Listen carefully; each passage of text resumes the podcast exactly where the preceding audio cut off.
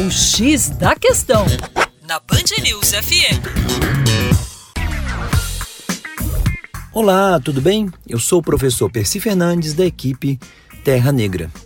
Com o fim do verão no hemisfério norte, ficam os estragos provocados pelas ondas de calor.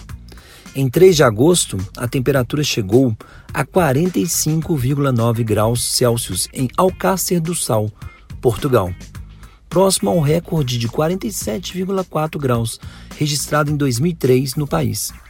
Até o início de agosto, a onda de calor na Europa tinha causado a morte de três pessoas na Espanha e secas e incêndios da Suécia à Grécia, onde morreram dezenas de habitantes.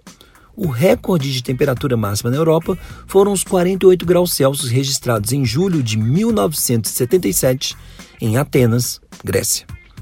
Do outro lado, no Japão, em julho desse ano, cerca de 22 mil pessoas foram hospitalizadas com sintomas de infarto durante a onda de calor que abateu sobre o país, onde as temperaturas geraram em torno de 41 graus Celsius.